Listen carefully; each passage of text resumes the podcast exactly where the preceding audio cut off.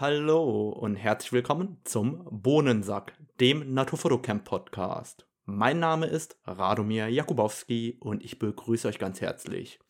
Heute zu Gast ist niemand anderes als Guido Krebs. Guido Krebs ist ein Urgestein bei Canon, ist äh, Fotografieliebhaber und fotografiert sehr, sehr gerne persönlich seit 1980, wie ich herausgefunden habe. Und es ist nicht nur ein Hobby, sondern es ist auch Beruf geworden. Denn Guido ist Fotoingenieur. Und genau deswegen tauschen wir uns heute gemeinsam aus. Hi Guido, schön, dass du heute dabei bist. Hallo Radomir, ja, ganz meinerseits. Guido, erzähl uns mal vielleicht ein bisschen mehr über dich persönlich erstmal. Also gar nicht so sehr über die Firma Canon, sondern wirklich, ähm, wie wird man Fotoingenieur? Wie bist du überhaupt bei Canon gelandet? Wie lange bist du dabei? Äh, was fotografierst du in deiner Freizeit? Aber dass wir so ein bisschen äh, herausfinden, wer bist überhaupt du? Ja, also ich lese mal ein bisschen aus meinem Lebenslauf vor. Nein, ähm, das mache ich natürlich anders. Also im Prinzip habe ich so den klassischen Weg gehabt. Ich bin an die Fotografie gekommen über äh, einen Fotokurs in der Schule, ähm, den ich belegt habe. Und das war natürlich damals alles noch analog, Fotolabor. Und das hat mich eigentlich von Anbeginn fasziniert. Und so bin ich natürlich zur Fotografie gekommen. Anfangs eher fasziniert durch die Technik, gestalterisch äh, hatte ich da natürlich anfangs noch ziemliche Lücken äh, heute natürlich auch immer noch, will ich mir nicht anmaßen. Aber es hat auf jeden Fall mich immer mit sehr viel Freude äh, begleitet, dieses Hobby. Ähm, dann hatte ich mir aber eigentlich vorgenommen, dass ich Mathematik- und Physiklehrer werden wollte und fing dann an, Mathe und Physik zu studieren.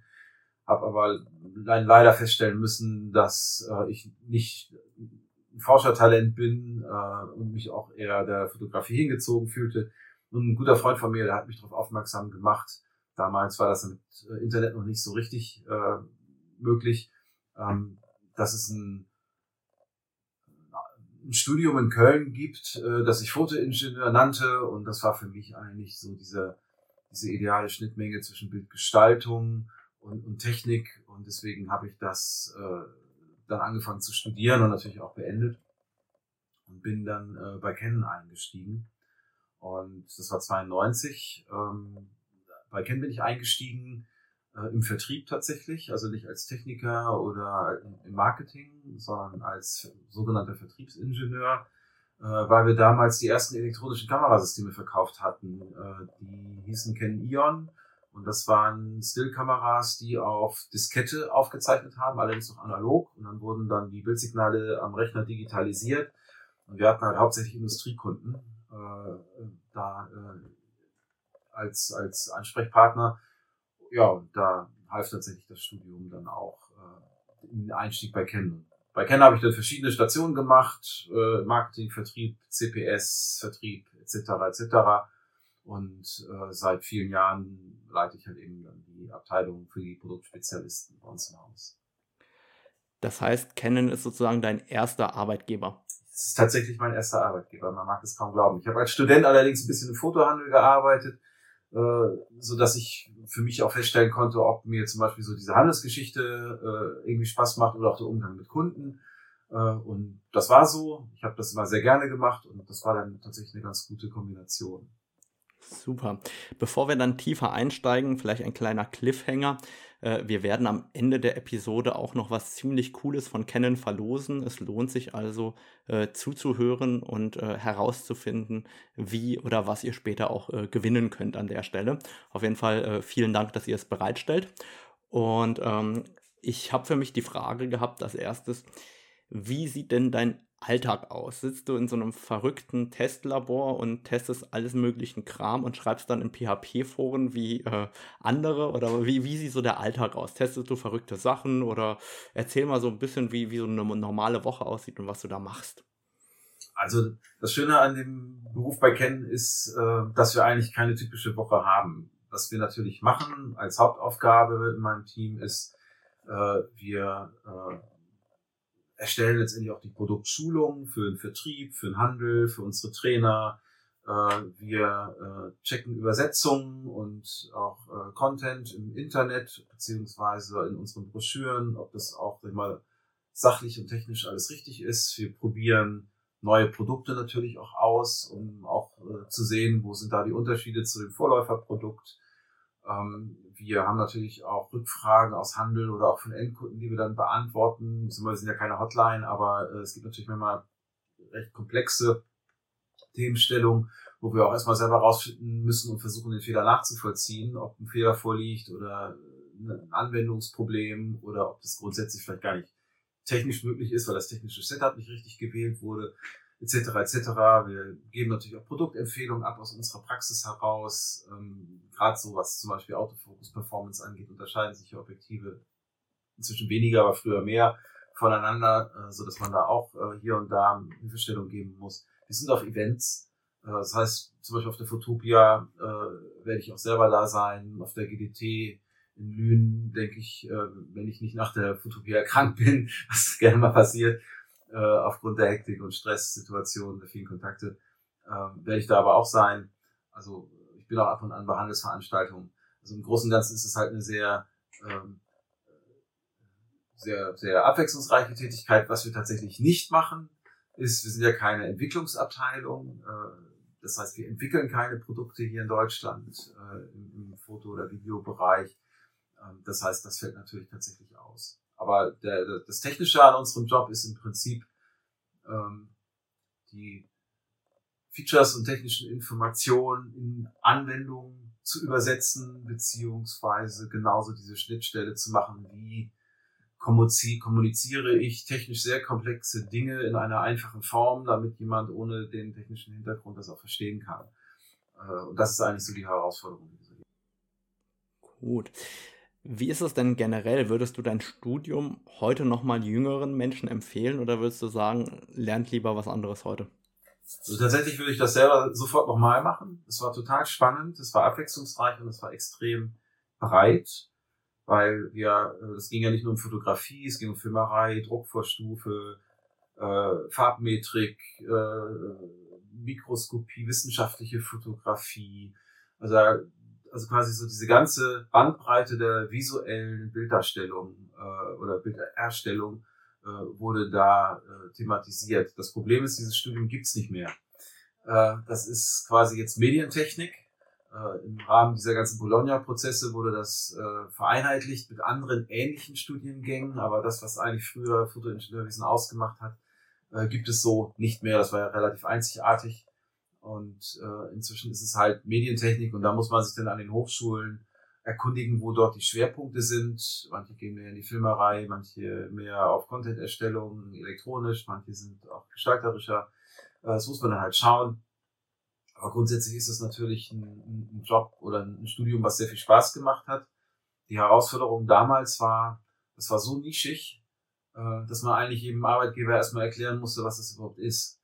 Und äh, man musste sich selber überlegen, was man damit macht. Das war nicht so vorgegeben wie jetzt vielleicht bei anderen spezialisierteren Studiengängen, wo der breiten Masse klar ist, was man damit anfangen kann. Und wenn du jetzt heute darauf schaust, du hast ja jetzt jeden Tag mit Fotografie, äh, Videografie und sonstigem zu tun. Macht dir das noch Spaß, auch in deiner Freizeit die Kamera in die Hand zu nehmen oder macht dir das keine Freude mehr? Das macht mir sehr viel Freude. Kurioserweise fotografiere ich tatsächlich auch privat ein bisschen analog und natürlich auch digital. Äh, da ist es aber auch wirklich eher so dieser kreative Prozess, das äh, Experimentieren mit, mit Bildern. Ähm, Im Beruf ist es natürlich eher so dieser technische Hintergrund, diese äh, Geschichte, was, was muss ich tun, um zu dem und dem Ergebnis zu erlangen, was ich eigentlich gerne sehen will. Und meine mein privater Spaß an Fotografie ist deutlich intuitiver und kreativer. Äh, deswegen kommt sich das eigentlich gar nicht so sehr ins Gehege. Und ähm, ich habe da auch immer noch viel Spaß dran, nicht immer die Zeit. Das ist eher das Problem. Aber grundsätzlich habe ich sehr viel Freude an Fotografie behalten, trotz äh, der 30 Jahre Tätigkeit. Im Gegenteil, äh, durch, durch das, was ich in den letzten 30 Jahren gelernt habe, kann ich vielleicht das eine oder andere auch in, für meine private Fotografie besser einschätzen und natürlich dann auch anwenden. Also ja, ist immer noch voll da, voll da die Leidenschaft, die ich da habe. Super. Ich habe ähm, die Fragen oder die Ideen, über die ich heute sprechen will, so ein bisschen geclustert. Und der erste Punkt, über den ich so ein bisschen mit dir sprechen möchte, ist das Thema CPS, also Canon Professional Service. Ähm, natürlich auch übertragbar auf Camera Service generell, wenn äh, es um ähm, Service geht an der Kamera, an den Objektiven. Und ähm, die Frage ist, wie sieht denn überhaupt ein Prozess aus von Radomir packt die Kamera in den Karton und schickt die zu Canon, bis Radomir bekommt äh, sein Objektiv oder die Kamera hoffentlich perfekt repariert zurück? Wie, welche Stationen werden da durchlaufen? Wie läuft denn sowas überhaupt ab? Also ich bin jetzt äh, kein Techniker in dem Sinne, dass ich in der Serviceabteilung arbeite, aber natürlich kenne ich so ein bisschen die Prozesse, die dahinter stehen. Äh, grundsätzlich haben wir natürlich erstmal einen Wareneingang, äh, wo dann äh, das Gerät, was angekommen ist im Service, registriert wird. Äh, es wird geguckt äh, nach der Fehlerbeschreibung. Da rate ich auch jedem, äh, die Fehlerbeschreibung so präzise wie möglich zu machen und vielleicht auch zu Hause, bevor man ein Gerät einschickt, als defekt auch ein bisschen rumzuprobieren, ob das tatsächlich auch in allen Situationen so auftaucht, der Fehler, den man da beschreibt. Und dann geht das je nachdem, ob es sich um ein Profiprodukt handelt oder nicht, äh, dann in die entsprechenden Abteilungen. Äh, die gucken sich den Fehler an. Der Kunde fragt natürlich eventuell nach einem Kostenvoranschlag. Äh, der wird dann entsprechend gemacht, nachdem das Gerät gecheckt worden ist. Dann äh, wartet man so lange, bis das Feedback mit dem Kostenvoranschlag dann zurückkommt vom Kunden. Und dann wird natürlich dann entsprechend repariert. Und äh, im Profi-Service geht es dann auch entsprechend schneller. Das ist quasi dann so eine Art Fastlane-Service, wo dann, wenn die Ersatzteile dann da sind, ähm, dann innerhalb von, sag ich mal, zwei bis fünf Tagen, je nach Status im Hause, dann repariert wird. Ja, und dann geht das Produkt wieder zurück auf die Reise zum Kunden. Jetzt ist für mich natürlich die spannende Frage, wenn ich mir diesen Prozess vorstelle, dann ist ja so, dass Kameraeinstellungen erstmal zurückgesetzt werden. Ähm, warum stellt der Service die Kameraeinstellungen, wenn die eingeschickt wird, zurück? Muss man nicht, wird nicht zwingend gemacht. Das hängt natürlich vom Fehler ab. Also wenn man zum Beispiel ein Problem im Auflagemaß hat, weil man vielleicht die Kamera einen Stoß abbekommen hat am Objektiv und dadurch sich ein bisschen was verzogen hat, dann äh, wird das eigentlich nur justiert. Dafür muss man die Kamera nicht zerlegen und auch nicht zurücksetzen. Ähm, aber das mit dem Zurücksetzen wird natürlich A, sowieso dann gemacht, wenn zum Beispiel die Hauptplatine getauscht wird, äh, aber auch in anderen Fällen, wenn so viele Einstellungen da sind, dass äh, nicht gewährleistet ist, dass äh, eine Kombination von Einstellungen möglicherweise das Messergebnis an, an, an den Messgeräten, die werden ja auch großteils elektronisch äh, verbunden, äh, dann beeinflusst. Also grundsätzlich kann ich auch jedem Kunden, der ein technisches Problem hat an seiner Kamera, das sowieso empfehlen, erstmal die Kamera zurückzusetzen, äh, weil sich dann das Bild möglicherweise dann anders darstellt, weil manche Feature-Kombinationen vielleicht ein Problem haben, die man über Firmware lösen muss, aber kein Defekt an der Kamera an sich ist. Oder es zum Beispiel an der Speicherkarte liegt oder was auch immer. Und das Zurücksetzen bringt je nach Problemstellung äh, zumindest äh, die Sicherheit, dass nicht eine Kombination von, von Features ähm, das, die Beurteilung des, des, des Problems verändert. Weil ich sag mal, in manchen Reflexkameras kann man ja zum Beispiel eine Mikrojustage machen für AF oder man kann äh, äh, Settings machen, ähm, die die Kamera anders ansteuern lässt. Und das ist natürlich sehr komplex und das macht auch jeder anders oder man braucht Tasten, die anders belegt sind als sonst. Ja, und dann geht das, eigentlich haben die Techniker gar nicht die Zeit, dann zu gucken, was hat der Kunde individuell eingestellt, welche Taste muss ich drücken äh, bei dem individuellen Setup. Und ich denke, das sind auch Gründe, weswegen das so gemacht wird. Ich muss gerade ich muss gerade schmunzeln, das erinnert mich so an den klassischen Computerservice, haben sie schon mal neu gestartet. Ähm, hilft vermutlich tatsächlich relativ oft. Und ähm, erinnert mich auch daran, als ich glaube, die 5D Mark II damals verkauft hatte und die waren auch konfiguriert, dass ähm, Autofokus nur hinten auf der AF-On-Taste möglich war und der Käufer schrieb mir erstmal eine Nachricht, der Autofokus ist kaputt, er probiert zu fokussieren, probiert zu fokussieren und äh, es passiert nichts.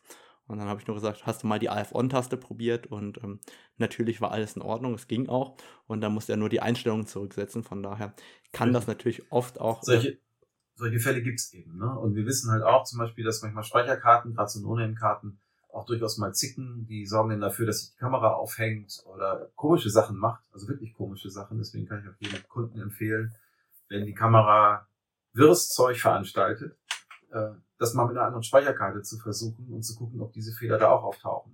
Äh, weil manchmal liegt es tatsächlich an der Speicherkarte, dass die falsch synchronisiert und dadurch die Kamera durcheinander bringt. Das muss nicht zwingend dann mit der Kamera-Hardware zu tun haben. Deswegen äh, kann man sich manchmal den Weg zum Service durchaus sparen, indem man halt selber so ein paar Checks macht. Und dazu gehört halt äh, einmal das Zurücksetzen, um zu gucken, ob da vielleicht nicht irgendeine Einstellung einem Streich spielt, die man vielleicht im Hintergrund sogar selber vergessen hat, dass man sie gemacht hat. Kommt alles vor. Und eben gerade diese äh, Standarddinge, äh, die von Speicherkarten ausgelöst werden können, die nicht hundertprozentig kompatibel sind, ähm, die, äh, dass man das mit einer anderen Karte ausprobiert und schaut, ob der Fehler dann auch auftaucht. Also das würde ich sagen, wie viel Prozent dieses das sind, das kann ich nicht beurteilen. Aber es passiert oft tatsächlich. Ja, das ist tatsächlich eine der Fragen, die ich mir notiert habe, die ziehe ich mal einfach vor. Wie oft liegt denn der Fehler sozusagen hinter der Kamera und gar nicht an der Ware? Weil ich glaube, also zumindest stelle ich das bei Workshops auch ganz oft fest, dass Problemstellungen, ähm, die als Problem beschrieben werden, wenn man die richtige Einstellung trifft oder irgendwas an den Einstellungen verändert oder bestimmte Parameter sonst verändert, wie richtige Stativnutzung oder sonstiges, dass dann ähm, der Fehler nicht mehr vorhanden ist. Das heißt, äh, dass der Fehler eigentlich hinter der Kamera am Fotografen auch regelmäßig liegt. Ist es auch so bei euch, dass es regelmäßig der Fall ist? Oder würdest du sagen, dass eigentlich doch meistens auch irgendwas kaputt ist? Na, wie gesagt, ich bin ja nicht im Service. Ich kriege das natürlich nicht mit, wie viel äh, Geräte zurückgehen, weil äh, vielleicht wirklich ein, ein Handhabungsfehler da ist. Äh, das passiert sicherlich. Ähm, ich denke auch, äh, dass wir natürlich in der Situation sind, die Kameras sind so komplex, äh, dass es natürlich schwierig ist, ähm, zum Beispiel ein, Handbuch, was 600 bis 1000 Seiten hat, durchzukämmen, um zu gucken, ob ich da nicht vielleicht selber irgendwas falsch gemacht habe. Das ist tatsächlich ein bisschen mühsam. Insofern glaube ich, sind das so Situationen, die bedingen sich so ein bisschen. Ne? Je komplizierter eine Kamera ist, desto größer ist das Potenzial, sich da auch mal zu verlaufen. Ähm, ich sag mal, die, die Profikameras haben ja teilweise die Möglichkeit, dass man auch seine Settings abspeichern kann. Ähm, ich empfehle daher eigentlich immer, ähm, das ist dann wieder die Kurve zu gerade, ähm, schreibt euch eure Settings auf irgendwie, ja, oder macht euch irgendwie Notizen und wenn ihr ein Problem habt, Kamera zurücksetzen und nochmal von vorne anfangen, weil die, die Chance, dass man irgendeine Einstellung, die man vielleicht beim letzten Mal mal zwischendurch gemacht hat, aber dann vergessen hat, dann noch irgendwie rumschlummert und da äh, rumzickt, ist relativ groß. Ähm, das ist meines Erachtens eine der schnellsten Möglichkeiten, um zu gucken, ob das eher ein Konfigurationsding war, was das Problem verursacht, oder ob wirklich ein Defekt oder ein, Problem vorliegt. Ich denke, man kann heutzutage niemanden zumuten, ähm, so ein umfangreiches Manual tatsächlich durchzulesen. Äh, wir kriegen ja auch oft die Frage gestellt, warum druckt ihr das nicht mehr? Äh, eigentlich genau aus diesem Grund, ähm, weil äh, sie sind zu komplex und das elektronische Dokument als PDF, was man auf dem Smartphone oder auf dem Tablet mitnehmen kann, hat halt die große Chance, dass man auch nach äh, Begriffen suchen kann und eigentlich viel schneller an dem Punkt äh, ist, wo man nachschlagen kann, äh, was man eigentlich gerade sucht. Deswegen ist ja auch ein riesiger Vorteil. Ich merke da selber manchmal, wenn ich ein Buch lese und mit Command F suchen möchte in äh, meinem Buch und dann stelle ich fest, Mensch, das ist ja noch analog, das geht gar nicht. ja, ja, ja, das ist, ähm, wie gesagt, es ist umfangreich und je professioneller wir sind, äh, desto individualis individualisierbarer ist die Kamera und desto größer ist natürlich da die Chance, dass man auch mal irgendwas da macht, was man vielleicht äh, dann nicht mehr so auf dem Schirm Jetzt äh, nochmal zurück zum Service-Gedanken, wenn man jetzt äh, ein Objektiv eingeschickt hatte und da wird jetzt irgendwas verändert. Nehmen wir an, da wird eine Linse getauscht oder da war ein Stoßschaden da oder irgendwas war daran kaputt. Dann ist ja immer dieses Mysterium, das Objektiv wurde justiert. Was wird denn an einem solchen Objektiv justiert erstmal? Und dann natürlich auch die Frage, wie läuft denn überhaupt so eine Justage heutzutage ab? Weil die, wie soll ich sagen, wenn jemand äh, in einem Internetforum eine tolle Hauswand fotografiert, um festzustellen, ob sein Objektiv richtig zentriert ist oder ähnliches und äh, sich tolle Testszenarien überlegt, dann ist es ja so, ähm, ihr werdet nicht mit jedem Objektiv rauslaufen und eine Wand suchen, die ihr fotografieren wollt, sondern ihr habt dafür ja äh, feste Einrichtungen, Testbänke und so weiter. Wie oder was kann man sich denn überhaupt darunter vorstellen als Laie, wie sowas aussieht? Was, was wird denn da überhaupt gemacht? Ja, es ist unterschiedlich. Manche Justagen sind natürlich noch mechanisch. Ähm, zum Beispiel halt eben am, am Bajonett, wenn das Auflagemaß nicht stimmt. Äh, Justagen am Autofokus sind in der Regel elektronisch. Da werden dann eher so Start-Stopp-Punkte gesetzt, wann das, äh, wenn das System bremst und äh, wann es äh, eben losläuft. Ähm, es gibt auch äh, Justagen am Linsenkörper, äh, die werden natürlich dann auch noch über äh, Schrauben gemacht. Das betrifft teilweise eben auch die Zentrierung.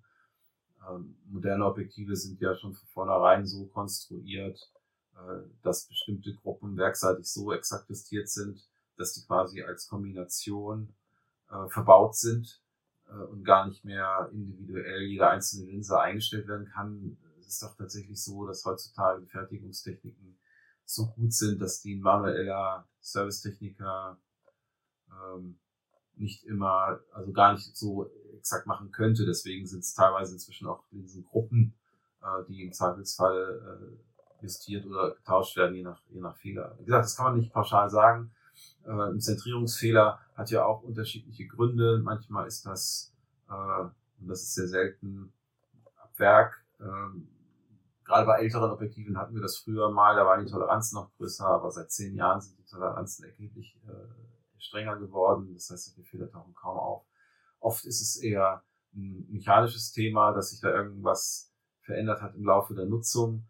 Und man sollte auch nicht unterschätzen, dass wenn zum Beispiel man seine Fototaschen sehr eng packt und man hat auf, dem, auf der Kamera ein langes Objektiv drauf und man packt das halt mit, mit ein bisschen Druck rein und auf die Dauer kann das gut sein, dass sich da minimal was verzieht. Das, äh, wir reden hier heutzutage über Hundertstel Millimeter, die einen sichtbaren Unterschied machen können.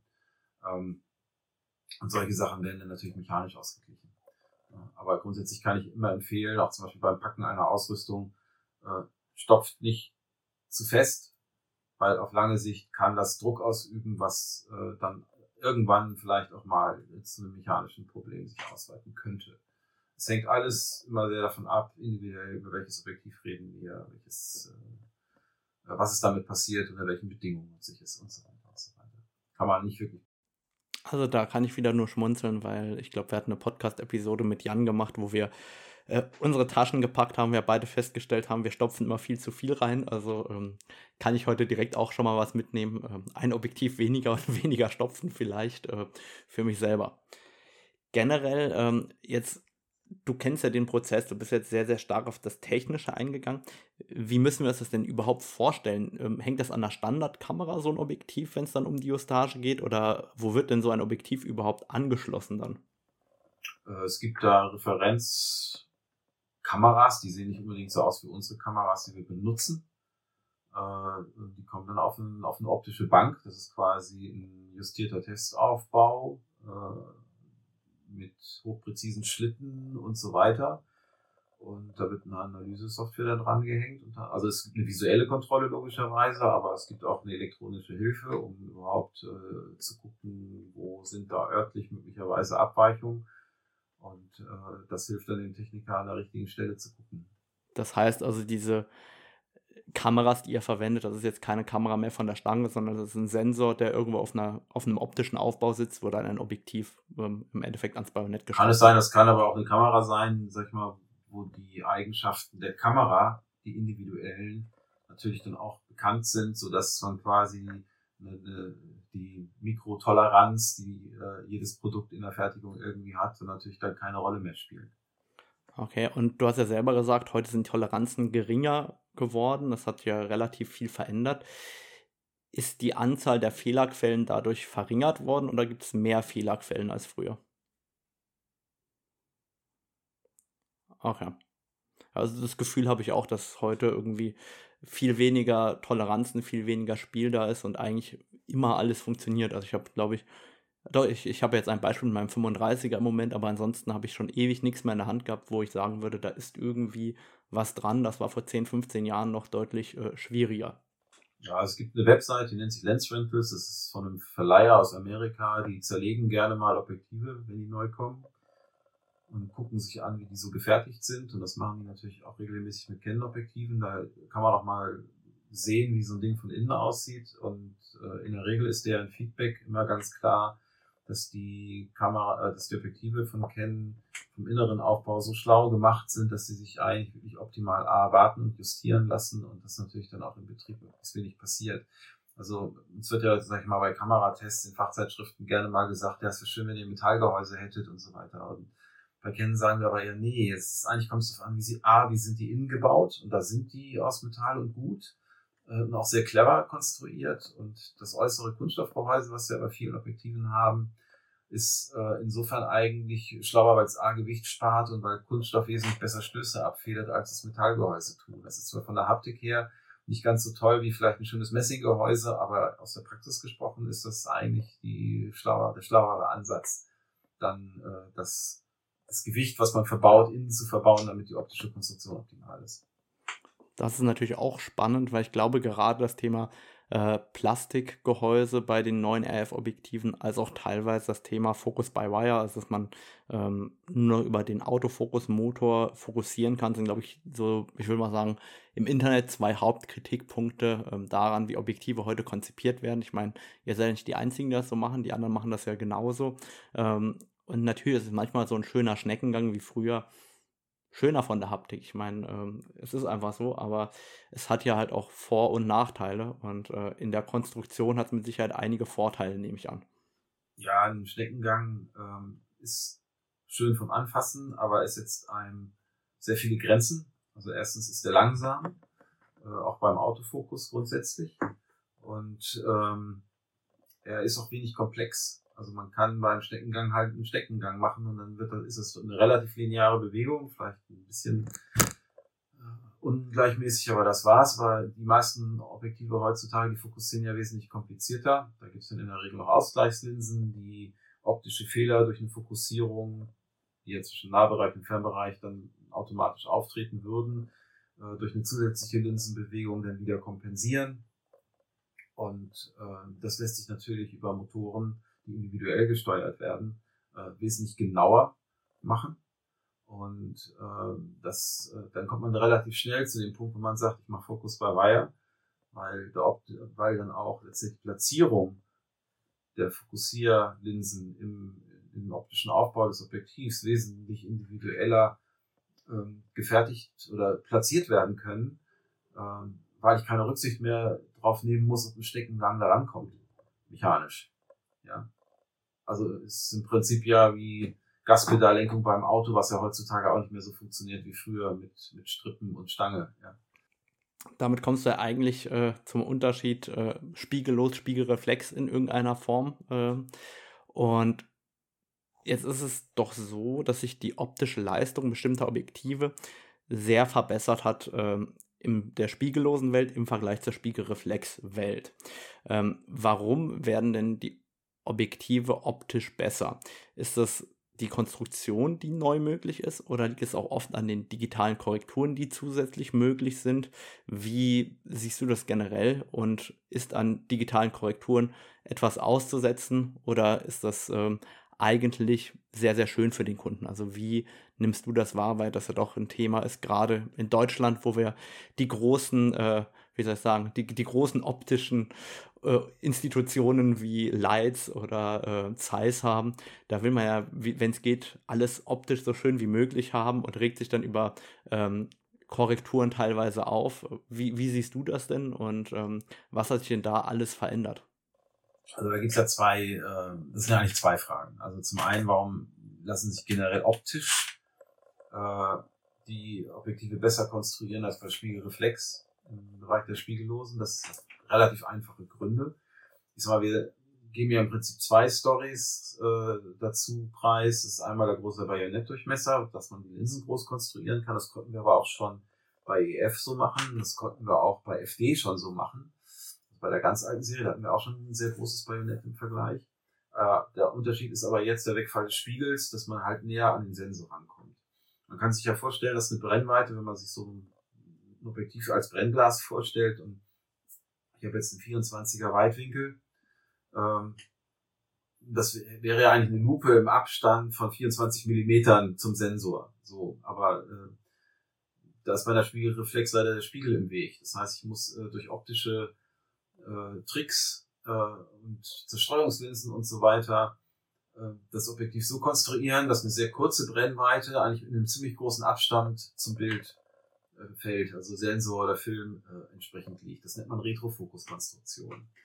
Und diese Retrofokus-Konstruktion, die haben wir natürlich auch bei Zooms, die äh, über bestimmte Brennweitenbereiche rangehen oder auch bei kleinen, also kürzeren Teleobjektiven, die so komplex aufgebaut sind, dass äh, man auch da eigentlich den Spiegelabstand oder diese, diese, dieses, äh, die Ausdehnung des Spiegels dann auch irgendwie kompensieren muss. Und das hat immer schon dazu geführt, dass man entweder einen extrem hohen Aufwand betreiben muss bei der optischen Korrektur oder eben, dass man äh, noch ein paar optische Restfehler in Kauf nehmen muss.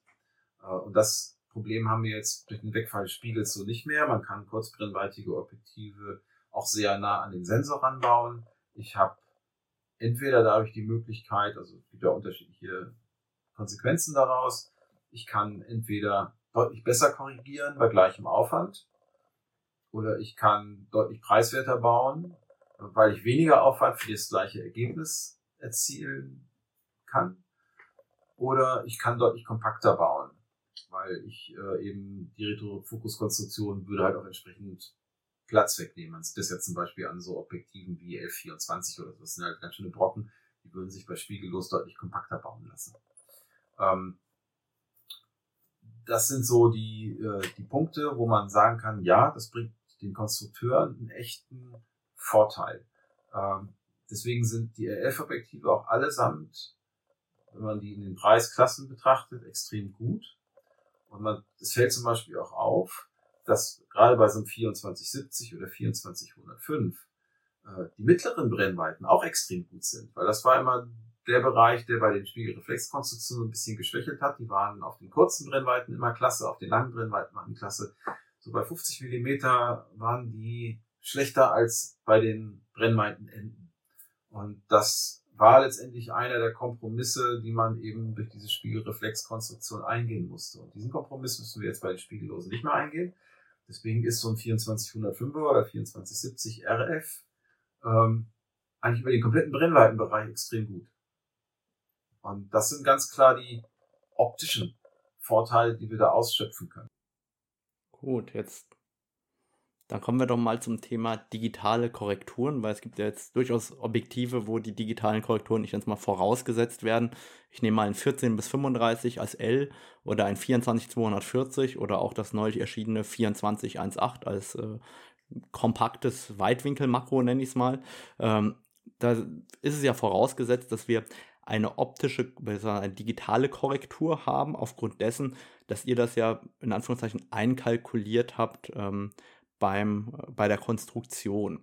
Wie läuft das denn ab oder was sind denn die Vorteile für den Kunden, was sind die Nachteile aus deiner Sicht? Ja, also digitale Korrekturen gab es ja bei den Spiegelreflexkameras auch schon. Also ab der 5D Mark IV, glaube ich, hatten wir die eingeführt. Oder eine, eine Kamera vorher aus einer anderen Serie, äh, die quasi örtlich abhängig von benutzter Brennweite, Aufnahmeentfernung und äh, benutzter Blende dann noch Restbildfehler korrigiert. Das ist ein Ansatz, der insofern gut ist, weil jedes Objektiv nicht perfekt ist, kann nicht. Ähm, und es gibt immer irgendwelche kleinen oder größeren Restfehler, je nachdem, was man auch gewillt ist zu bezahlen bei den Objektiven, äh, die man dann zum Teil eben auch elektronisch korrigieren kann.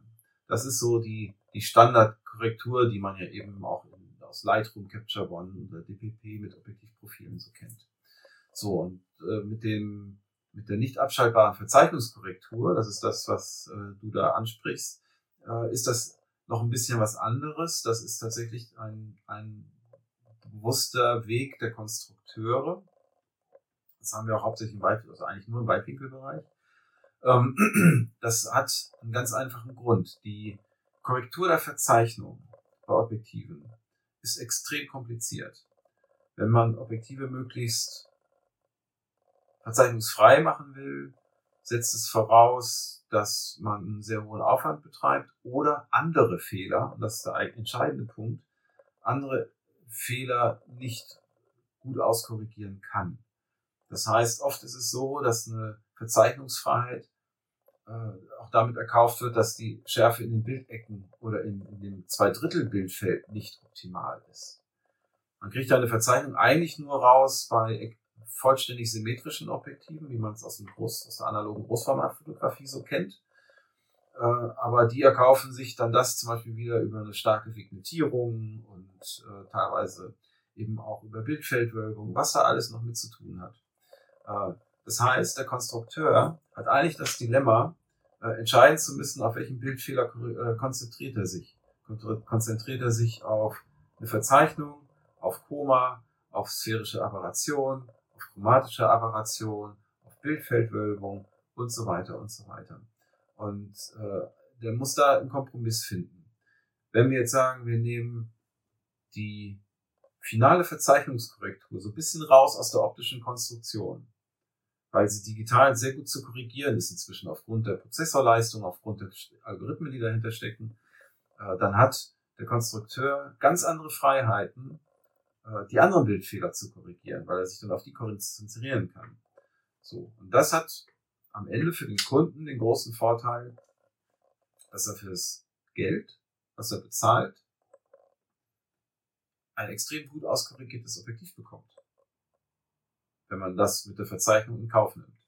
Äh, das heißt, die Randunschärfe ist, ist, ist sehr gut. Äh, der Schärfeverlauf von der Bildmitte bis zu den Ecken ist sehr gleichmäßig und hat nicht plötzlich irgendwo einen Knick. Das ist so eine Eigenschaft, die hat man bei kon konventionell konstruierten Objektiven im Weitwinkelbereich gerne mal.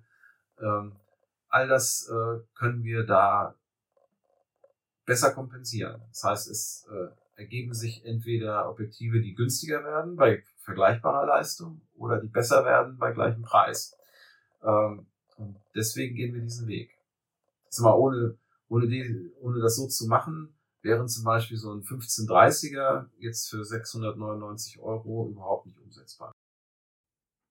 Okay, also gerade 1530 ist ja ein Objektiv, wo die Objektivkorrekturen recht stark zuschlagen. Jetzt die Frage noch zum Verständnis für den Hörer. Finden diese Korrekturen im RAW statt oder bevor das RAW aufgenommen wird? Also habt ihr die Möglichkeit, quasi auch den Sensor unterschiedlich mit dem Objektiv anzusteuern oder bekommt man einen RAW und das wird korrigiert, kameraintern. Äh, das wird kameraintern korrigiert. Es kamen auch immer mal wieder Fragen auf, ob zum Beispiel bei dem 1435er äh, die 14 Millimeter denn 14 Millimeter sind, weil wenn man Verzeichnungen ja korrigiert, äh, nimmt man ja ein bisschen was vom Bild weg. Das ist nicht so. Also die 14 Millimeter Bildwinkel hat dieses Objektiv nach der Verzeichnungskorrektur. Verliert man in Auflösung dabei? Ähm, ist die Frage, äh, wie man es dreht. Äh, natürlich wird durch die Berechnung äh, an dem Bildfeld was gemacht. Die Verzeichnung ist ja minimal. Aber wie gesagt, der, der Gewinn an, an Qualität durch die bessere optische Konstruktion ohne die Verzeichnung ist größer, als wenn wir die Verzeichnung optisch korrigieren würden und dann andere Fehler in Kauf nehmen, die okay. man schlechter rauskorrigieren kann. Also insofern hat am Ende der Anwender das bessere Bildresultat in der Hand. Das ist natürlich eine sehr praxisrelevante Komponente, wie ich finde. Und auch, oder ich sehe auch, dass sich das durch euer Line-Up oft durchzieht, wenn ihr zwei ähnliche Objektive anbietet. Wenn ich mir jetzt ein äh, 50er, ein billiges und ein teures oder ein günstiges 85er und teures 85er im RF-Line-Up angucke, dann habe ich immer das Gefühl, dass das L-Objektiv äh, maximal perfekt sozusagen ist, äh, so gut wie es äh, überhaupt möglich ist. Und ähm, dass man bei den günstigen probiert, immer alle Spielräume, die durch die Neuerungen sind, sozusagen voll auszuschöpfen. Also sei es jetzt dadurch, dass man Korrekturen direkt mit einbaut oder dass man äh, besonders kompakte Konstruktionen ermöglicht oder ähnliches, dass man sozusagen, also zumindest sehe ich das so als Kunde, dass wir auf der einen Seite diese technische Perfektion haben wollen im L-Bereich ähm, bei den Festbrennweiten und auf der anderen Seite eben die, ich, ich nenne es mal die Spielerei oder die Ermöglichung der neuen Dinge für den Konstrukteur nutzen möchte, um am Ende des Tages eben auch innovative, etwas andere Objektive anbieten zu können. Ja, ich glaube, die, die Strategien die sind da teilweise halt sehr unterschiedlich, je nach Objektiv, aber natürlich stimmt das im Kern, was du sagst. Äh, es ermöglicht uns, andere Objektive anzubieten, die wir vorher nicht hatten. Ich glaube, das extremste Beispiel ist das 16-2.8 Pancake. Das ist ein echtes Pancake, ist es ja nicht, aber sehr kurz. Kostet auch nicht viel. Ich denke über 339 Euro. Und auch das hat die digitale Verzeichnungskorrektur, ist ja durchaus lichtstark mit 2,8 und ist unterm Strich in der optischen Qualität besser als das EF14er 28L Version 2, äh, was 2000 Euro kostet, äh, eben weil wir genau auf die kombinierten Vorteile zurückgreifen können. Wir brauchen keine Retrofokus-Konstruktion, weil der Spiegel nicht da ist. Wir können ein sehr kompaktes, einfaches Objektiv bauen, weil es äh, äh, mehr oder weniger direkt am Sensor sitzt. Und äh, aufgrund des, der Entscheidung zu sagen, verzichten auf die Verzeichnungskorrektur, sie wird ja korrigiert, aber eben nicht auskorrigiert, ähm, haben wir die Möglichkeit, uns mit einer relativ einfachen Konstruktion ähm, auf einem hervorragenden optischen Niveau des Objektivs zu bewegen. Und das wäre in der Spiegelreflexfeld und auch ohne diese digitalen Korrekturen nicht möglich gewesen. Super. Dann lass uns doch an den Themen kurz springen und zwar in Richtung Feedback vom Kunden, weil wie soll ich sagen, jeder ist ja sich selbst am nächsten in der Regel. Das heißt, mein Problem ist das Wichtigste, egal worum es geht. Wenn ich Bauherr bin, ist mein Haus das Wichtigste. Wenn ich Naturfotograf bin, dann ist die Naturfotografie am wichtigsten. Und wenn ich Porträtfotograf bin, dann ist natürlich Porträtfotografie das Nonplusultra. Und wir übersehen ja meistens dabei als äh, Individuen, dass es drumherum oft noch ein bisschen mehr gibt als nur mich und meine Anwendung.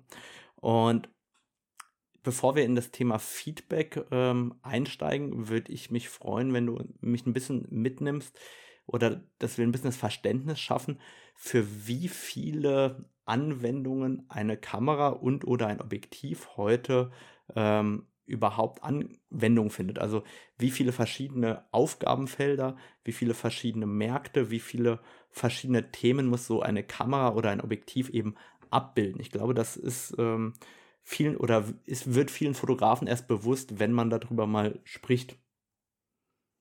Also wir haben natürlich äh, den Wunsch, die Objektive, die wir konstruieren und auch die Kameras möglichst universell einsetzbar zu halten. Das war ist wesentlich besser jetzt, weil wir heutzutage hochauflösende Kameras haben, die auch schnell sind, die einen tollen Autofokus haben, die trotzdem noch robust sind und äh, immer noch kompakt und ähm, bei Objektiven eben auch lichtstarke Objektive bauen, die auch äh, auf und abgeblendet scharf sind und auch schnell zu fokussieren. Ähm, das war früher tatsächlich ein bisschen diversifizierter. Also ich sag mal, die früheren Ultraweitwinkel-Zooms mit Lichtstärke 2,8, also so ein 1635er 2.8 Version 1 oder sogar noch das 1735er, die waren in der Praxis eigentlich eher in der Mitte scharf und am Rand nicht. Da konnte man nicht hingehen und sagen, ich kaufe mir das als universelles, lichtstarkes Weitwinkelzoom und ich mache damit Reportage, Sport und Architektur. Das geht mit den aktuellen Konstruktionen. Das heißt, sie sind eigentlich für alle Fälle weitestgehend auskorrigiert. Oder hochlichtstarke Portrait-Teles, äh, wie ein 85er 1,2. Äh, das waren schon immer tolle Objektive, aber die waren früher, weil der, der, weil der Autofokusmotor und die Konstruktion es nicht zuließen, relativ langsam in der Fokussierung. Das ist auch zum Beispiel bei vielen Objektiven deutlich besser geworden, ähm, dass die halt dann auch so schnell fokussieren, dass man auch mit hochlichtstarken Objektiven im Porträtbereich auch bewegte Objekte äh, gut aufnehmen kann und verfolgen kann. Äh, auch da ist der Einsatzbereich erheblich äh, variabler geworden. Das trifft eigentlich auf fast alle neuen Objektive zu, weil unser Bestreben ist ja auch zum Beispiel sagen, wenn es geht, packen wir einen Bildstabilisator rein, wenn es geht, packen wir eine vernünftige Makrofunktionalität rein, dass zumindest bis Maßstab 1 zu 2 geht. Ähm, dafür hat man früher immer Spezialobjektive gebraucht. Äh, das ist aber so ein Prozess, der ist schon so über 30, 40 Jahre letztendlich unterwegs, äh, dass man versucht, die Objektive so zu bauen, dass die für eine möglichst große Anwendungsgruppe, Anwendergruppe äh, dann auch geeignet ist. Aber das setzt natürlich auch wieder dann voraus, dass man einen entsprechenden Aufwand betreibt, analog, also optisch oder eben digital. Ne? Aber das ist natürlich das Ziel. Nichtsdestotrotz äh, brauchen wir trotzdem noch sehr viele Objektive, äh, weil die Ansprüche an, an Gewicht, Preis, Lichtstärke, Brennweitenbereich natürlich trotzdem noch sehr unterschiedlich sind. Und wie findet denn jetzt das Feedback der Kunden ähm, Input am Ende in neue Produkte? Also wie schaffe ich es, dass Feedback überhaupt Einzug in Produkte hält? Äh, gibt es da auch einen Prozess intern? Und ist Deutschland überhaupt ein relevanter Markt? Ich meine, natürlich sind wir der Nabel der Welt, aber äh, ich hoffe, man hört auch die Ironie daraus. Aber es gibt ja durchaus noch ein paar andere Anwender auf der Welt als nur Deutschland. Und wie, wie sieht das denn aus? Äh, findet überhaupt ein äh, Feedback der Kunden äh, Einzug und wie, wie macht man das? Ja, es gibt da äh, auf jeden Fall Feedback. Das heißt, den sammeln wir auch ein über unsere Trainer, über über den Handel, über uns selber, wenn wir auf Veranstaltungen sind. Wir haben da auch, äh, wie man so schön neudeutsch sagt, eine Reporting Line. Das heißt, wir können äh, dann Wünsche oder Anregungen von äh, Anwendern, Endverbrauchern auch äh, über unsere Europazentrale an äh, den Japan spielen, sammeln das auch, das wird auch wahrgenommen. Also es ist jetzt nicht so, dass wir immer nur sagen, ja, ja, Reto nur, sondern das wird tatsächlich von uns aufgenommen und wir geben das auch weiter. Äh, das ist natürlich in gewisser Weise, ich will nicht sagen gefiltert, aber wir haben natürlich Fragen, die tauchen oft auf, manche tauchen eher seltener auf, manche, muss man auch eben dazu sagen, sind natürlich auch eben genau aus einer sehr individuellen Brille gedacht, äh, wo man, wo auch in Japan eventuell eine Entscheidung trifft und sagt, das ist äh, nicht relevant genug, äh, weil es andere Märkte nicht betrifft. Also die Märkte in den USA, auch in Europa sind halt sehr, sehr unterschiedlich. Auch die Herangehensweise an, an Fotografie. Äh, Kuriosum ist zum Beispiel Tip-Shift-Objektive. Ist ein ziemlich deutsches Ding. Äh, im, Im südeuropäischen Raum wird das nicht so stark genutzt, im amerikanischen auch nicht so. Das heißt, ich glaube, äh, dass Deutschland bzw. der deutschsprachige Raum für Tilt-Shift-Objektive mit der größte Markt weltweit sind. Ähm, bei anderen Objektiven ist es dann genau anders. Äh, das muss natürlich dann aus einer weltweiten Brille gesehen werden. Ne? Und ähm, insofern hat man da eigentlich immer so ein bisschen das Dilemma, dass man das ja, wie gesagt, als Anwender aus seiner eigenen Sichtweise sieht und da ist man auch der Nabel der Welt, äh, auch zu Recht. Aber ähm, da sprechen halt viele mit. Und am Ende muss halt eine Firma gucken, ähm, ein Produkt zu finden, was dann auch für alle eigentlich gut funktioniert oder zumindest ein, extrem guter Kompromiss dann ist. Insofern findet man auch nicht immer alles an Ideen dann wieder oder es braucht einfach auch seine Zeit. Und äh, man darf auch nicht vergessen, wir haben, äh, es gibt zwar sehr viele Ingenieure bei Ken äh, in Japan, die entwickeln, aber jedes Nachbessern eines vorhandenen Produktes mit Features bedeutet am Ende, dass ein Produkt Einführung eines neuen Produktes sich da unweigerlich verzögert, weil Kapazitäten für eine Entwicklung sind nur einmal da. Und je nachdem, wo man äh, denn die Entwickler, Ingenieure, Bildungsingenieure dann bindet, äh, machen sie es halt. Ich sag mal, der, der Markt für zum Beispiel professionelle Camcorder tickt da ein bisschen anders. Da legen wir sehr oft Features nach oder auch im professionellen Fotobereich, weil dort die Kameras auch eine wesentlich längere Laufzeit haben äh, und auch äh, die Entwicklung, äh, die, die, die Zyklen von Neuprodukten eher länger sind. Ähm, das wird alles natürlich irgendwie in Betracht gezogen. Ähm, das spielt natürlich auch bei solchen Entscheidungen, ob das noch in ein vorhandenes Kameramodell dann reinkommt oder nicht, auch eine Rolle. Aber ich denke, dass man heutzutage wesentlich mehr hat von Firmware-Updates als noch vor zehn Jahren, wo das eher stiefmütterlich behandelt worden ist. Also es wurde eigentlich erst mit der 5D Mark II umgedacht und hat gesagt, wir arbeiten kontinuierlich an dem Thema Firmwareentwicklung zum Beispiel weiter und legen Features nach. Ich finde das interessant, dass du sagst, ab der 5D Mark II, ich glaube, die meisten Kunden nehmen das so ab der R5, R6 oder R war, also in dem Moment, wo es wirklich relevante oder große Autofokus-Updates und ähnliches gab, da ich, ich glaube, ab da nimmt der Endkunde wirklich wahr, hey, äh, mit einem Firmware-Update kann das ja auch eine komplett aufgewertete Kamera nochmal sein. Das haben wir bei der EOS R zum Beispiel gemacht. Also da kam ja nach einem Jahr oder sowas ein relevantes Autofokus-Update, da spielte die plötzlich in einer ganz anderen Liga. Und bei der 5D Mark II betraf es natürlich in erster Linie die Filmer, die dann äh, da Funktionen dann plötzlich drin hatten, die waren von Anfang an gar nicht angedacht. Genau. Und jetzt ist doch auch so hin und wieder, dass bestimmte Bugs in Kameras oder Objektive ähm, Einzug halten, die der ähm, Endverbraucher erst entdeckt. Und dann gibt es ja hin und wieder auch den Frust, Mensch, äh, warum habt ihr das nicht vorher gewusst oder vorher getestet? Woran liegt das denn, dass dann so ein Bug gegebenenfalls erst beim Endanwender auftaucht? Das liegt daran, dass die Komplexität der Einstellmöglichkeiten so groß ist, dass nicht alles in jeder Kombination testbar ist, denke ich.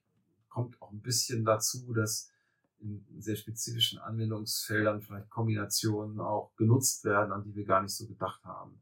Wir haben ja auch äh, oft äh, sehr spezielle Anwendungsfelder, teilweise eben auch aus der Industrie oder von hochspezialisierten Anwendern, ähm, die vielleicht auch neue Wege gehen. Ähm, die ähm, kann man nicht immer hundertprozentig berücksichtigen. Das wird man bei jeder, bei jedem Produkt haben, was eine relativ komplexe Software im Hintergrund hat.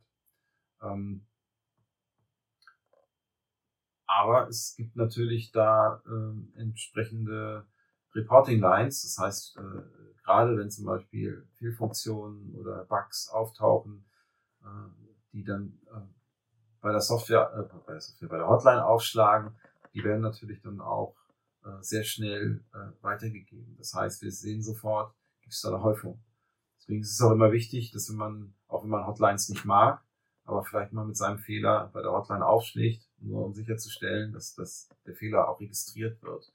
Äh, alle anderen quasi Informationslinien äh, geben das denn nicht wieder. Das heißt, äh, wenn ich zum Beispiel mit einem Kunden auf einer Veranstaltung spreche, dann kann ich das zwar irgendwie reporten, aber das, was eigentlich gelesen wird, ist da nicht dabei. Deswegen ist immer so ein Anruf bei der Hotline oder bei uns im Service äh, durchaus schlau, ähm, weil natürlich sich da natürlich solche Bugs dann äh, auch, auch schneller rumsprechen. Und das trifft natürlich auf alle Kontinente zu.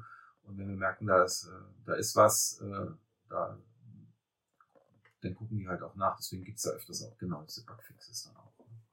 Dann, dann lass uns vielleicht einmal äh, die Brille auch umdrehen, wenn das Feedback vom Kunden kommt. Ähm, gibt es auch Dinge, wo du dir als äh, Canon-Mitarbeiter denkst, äh, nicht schon wieder oder wo du dich äh, manchmal auch ungerecht behandelt oder angegriffen fühlst von Kunden durch äh, immer wiederkehrende Fragen, Anmerkungen oder ähnliches? Ja, eigentlich nicht. Äh, jede Frage ist berechtigt und ist letztendlich auch äh, wichtig, weil äh, es geht ja letztendlich um Anwender. Es geht nicht um meine Befindlichkeiten. Es geht äh, letztendlich darum, dass jemand glücklich werden will mit dem Produkt und mit seiner Fotografie oder Filmerei. Äh, schwierig sind halt grundsätzlich Fragen, warum bestimmte Sachen nicht drin sind. Das entzieht sich schlicht und ergreifend unserer Kenntnis.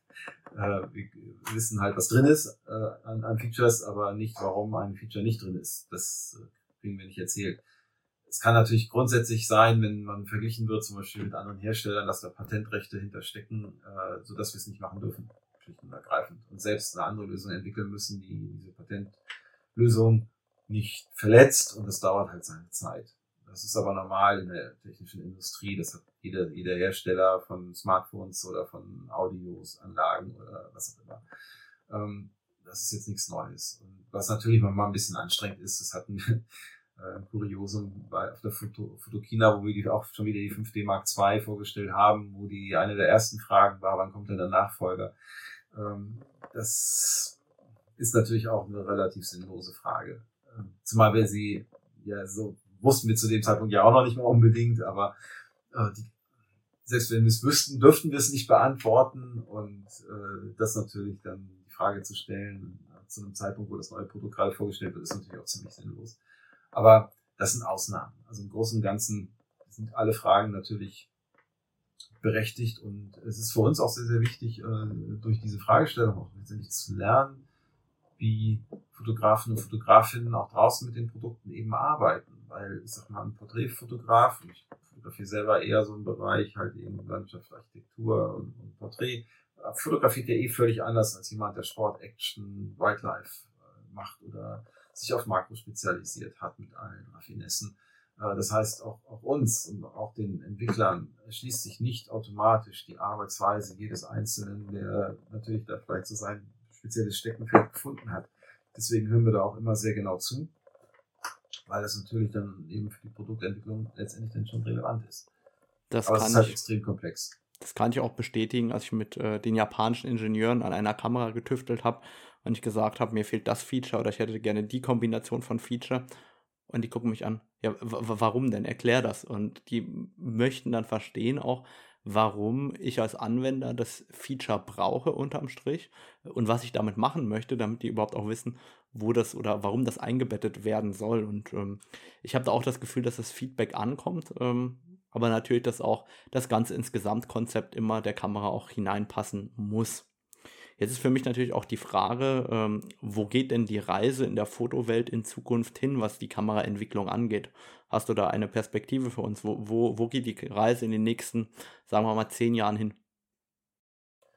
Die Perspektive kann ich hier natürlich so nicht geben, aber äh, ich kann äh, sagen, was ich jetzt schon sehe und man kann das natürlich weiterdenken. Also das ganze R-System ist ja konzipiert als Hybridsystem. Und das merkt man ja auch mit Produkten wie einer R5C oder C70 und auch mit den Videofunktionalitäten, ähm, dass äh, das System eben nicht nur darauf ausgelegt ist, möglichst gut Fotografie abzudecken, sondern auch möglichst gut Videografie. Und das, wir sehen es ja auch bei den Anwenderinnen und Anwendern, dass ähm, immer mehr gemischt auch gearbeitet wird. Also ich sag mal, in meiner Generation hat man sich entweder entschieden, ich bin Filmer oder ich bin Fotograf, aber das ist ja heutzutage wesentlich verwobener. Und was ja auch schön ist, es geht ja letztlich um visuelle Kommunikation, muss man so zu sagen.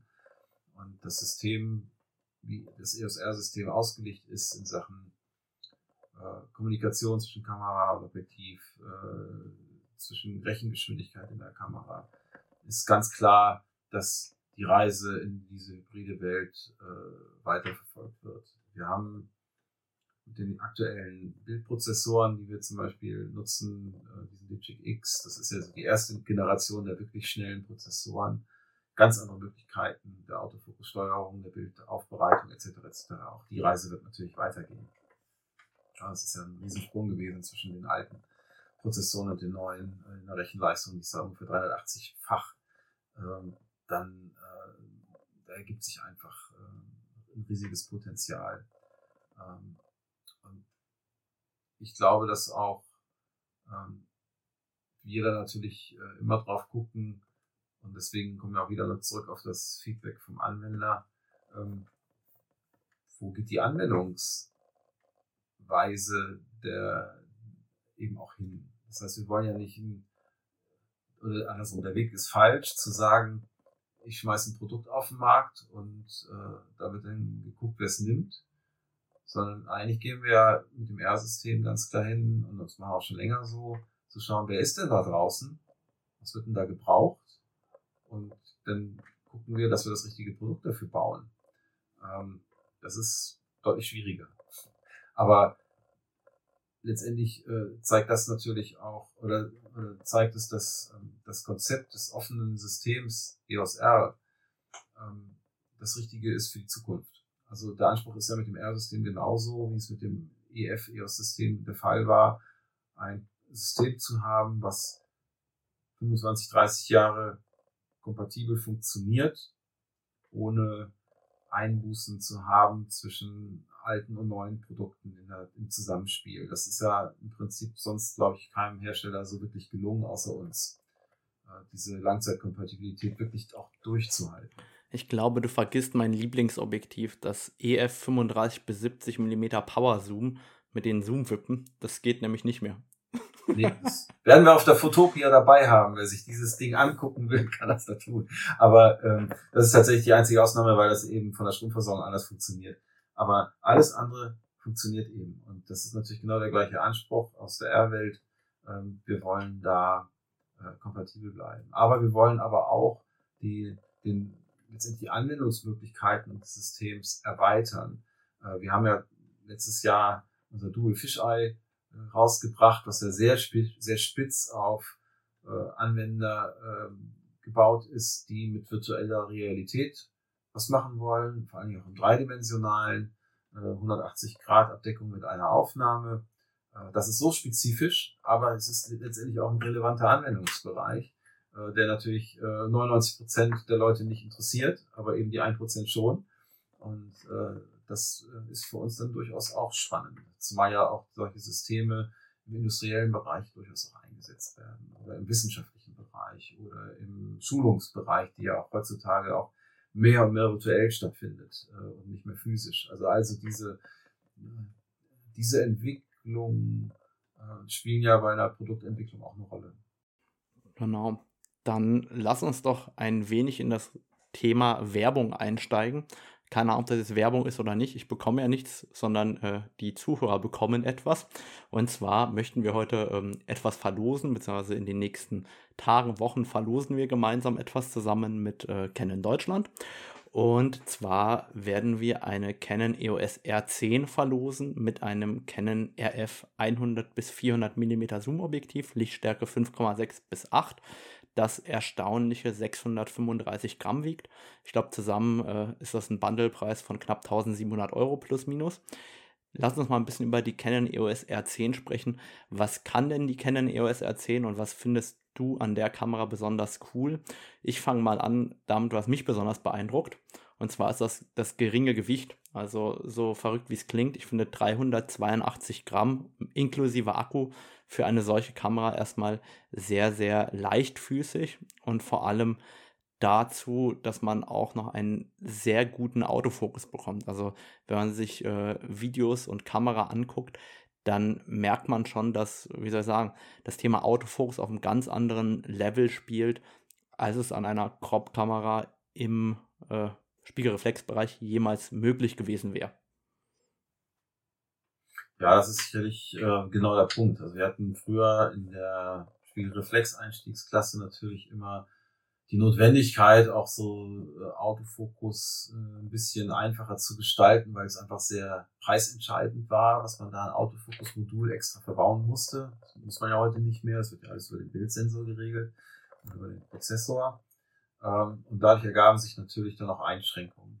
Und äh, die Möglichkeit auch hier äh, mechanisch äh, auf vieles zu verzichten. Wir haben keinen Spiegel mehr, der extrem schnell sein muss bei schnellen Kameras. Äh, wir haben die Möglichkeit der elektronischen Verschlussauslösung und das gibt uns natürlich auch die Möglichkeit, so eine ähm, preisgünstige, spiegellose System, äh, Systemkamera auch anders zu gestalten. Der Autofokus ist auf dem, würde ich sagen, auf dem Niveau der R3, aber ist auf jeden Fall mit dem Autofokus der R3 verwandt. Man hat äh, die entsprechenden äh, Verfolgungsmöglichkeiten, äh, äh, die Erkennungsmöglichkeiten für Mensch, äh, Tiere, Fahrzeuge sind genauso da. Das heißt, ich kann auch richtig äh, professionell vom Autofokus her den Objekten folgen. Ähm, und ähm, wir haben eine Bildfrequenz von 15 Bildern pro Sekunde mechanisch. Das war ist schneller als eine 1DX Mark II ist äh, und 23 Bilder pro Sekunde elektronisch. Ähm, und äh, auch die Bildqualität äh, bei hohen ISO-Zahlen ist erstaunlich gut in der Klasse. Ja, also ähm, wenn wir mal zurückdenken, schau mal, ich habe ja, wenn ich an die 1D Mark II denke früher, da hatte ich 8 Bilder pro Sekunde und 8 Megapixel und fand das total klasse für nur dreieinhalbtausend Euro. Ähm, da finde ich es absolut beeindruckend, auf einmal 15 Bilder pro Sekunde zu machen. Das ist, wie soll ich sagen, in so einer Preisklasse eine ganz andere Welt dessen, was man überhaupt damit äh, realisieren kann unterm Strich. Also ich würde einfach mal behaupten, so eine R10 limitiert einen schon mal so gut wie nicht. Also man muss schon ziemlich fit sein in Fotografie, um an die Grenzen dieser Kamera zu stoßen und zu sagen, ich brauche da unbedingt mehr. Ähm, natürlich äh, hat die ihre Grenzen in den Sachen äh, Bildfolgeanzahl, was bei einer R3 natürlich äh, anders ist als bei einer R10. Aber wie gesagt, wir reden auch über einen Sechstel Preis und ähm, man kriegt extrem viel fürs Geld, ohne jetzt auf wichtige Sachen verzichten zu müssen. Dreh- und schwenkbares Display mit Touchbedienung etc. ist auch alles dabei. Also ähm, ich finde, das Produkt ist extrem rund, ist nicht gut in der Hand und man kann damit richtig gut arbeiten. Und äh, kurzes Wort noch vielleicht zu dem 100, 400er, 5, 6 bis 8. Wir hatten ja früher die Situation, dass das Spiegelreflex-Autofokus-System einen auch in der Lichtstärke limitierte, was den Autofokus anging. Äh, die meisten Systeme konnten nur bis maximal Lichtstärke 5,6 fokussieren, die Profisysteme bisschen bei oder eingeschränkt mit Lichtstärke 8. Äh, und diese Grenze ist ja bei den Spiegellosen aufgehoben. Das heißt, ich habe äh, die Möglichkeit bei, einer, bei, bei jeder EOS R-Kamera ähm, bis Lichtstärke 22 zu fokussieren mit Autofokus. Und deswegen können wir auch Konstruktionen machen, die so leicht sind wie das 100-400er, indem wir halt eben sagen, Liedstärke 5, 6 bis 8. Und selbst das lässt sich noch mit den Extendern verbinden. Das heißt, ich kann aus dem 100-400er auch ein äh, 200 bis 800 machen und gebe da zum Beispiel die Autofokus-Funktionalität nicht mit auf. Das funktioniert weiterhin. Und deswegen, also ich würde auch sagen, dass es eine perfekte Einstiegskombination ist für die Tierfotografie. Ich meine, 635 Gramm das 100-400er, 382 Gramm ähm, die Canon EOS R10. Zusammen kommen wir da auf ein Gewicht von ungefähr einem Kilo. Und ähm, ganz ehrlich, äh, wenn ich zurückdenke daran, was meine erste Kamerakombination war, das war dann äh, die Canon EOS D60, nicht 60D, also wirklich noch D60 damals und ähm, das 35 bis 350 mm Super Schiebezoom. Ich glaube, da lagen wir eher bei zweieinhalb bis drei Kilo ähm, und äh, dem bestimmt auch äh, drei, vierfachen Preis. Und da muss man sagen, haben wir ja doch schon mal einen Fortschritt. Jetzt ist natürlich auch die Frage, wie kann man denn überhaupt die Canon EOS ähm, R10 mit dem Canon RF 100 bis 400 mm gewinnen? Und das kannst du uns nicht beantworten, das ähm, beantworte ich einfach mal. Und zwar, ihr gewinnt eine Canon EOS R10 mit dem Canon RF 100 bis 400 mm Blende 5.6 bis Blende 8 mit Bildstabilisator, indem ihr einfach eine Bewertung unter Apple Podcast dalasst, schreibt dort eine Rezension, äh, Rezension natürlich am besten äh, eine gute, aber die werden jetzt nicht bevorteilt. Ihr könnt mir auch nur einen Stern geben und eine schlechte schreiben, wenn ihr unbedingt wollt. Eine gute freut mich natürlich mehr. Macht einen Screenshot von der äh, Bewertung, bevor ihr die abschickt und schickt mir den Screenshot bitte an radomir.naturfotocamp.de und ich verlose dann sozusagen unter allen, die ähm, eine Bewertung geschrieben haben, ähm, entsprechend die Kamera. Die wird dann auch direkt von Canon verschickt. Deadline ist der 6.12. um 6.12 Uhr morgens, also der Nikolaustag. Und ähm, dann wird die einfach in der darauffolgenden Podcast-Episode live verlost und ähm, zwar unter allen, die eben die Bewertung geschrieben haben und mir den Screenshot geschickt haben. Und ähm, das schreibe ich euch natürlich auch nochmal alles in die Show Notes auf und freue mich darauf, wenn ihr eifrig Bewertungen da lasst und äh, euch hier eine tolle Kamera sichert. Und ich glaube, der Preis ist auch richtig, richtig cool. Und das Einzige, was ich da schon mal verraten kann, ist, Guido gewinnt sie nicht und äh, ich gewinne sie auch nicht. Das ist schon mal gut. und dann bedanke ich mich heute bei dir, Guido, dass du mir so viele Fragen beantwortet hast und so offen mit uns gesprochen hast. Vielen Dank für deine Zeit. Ja, gerne.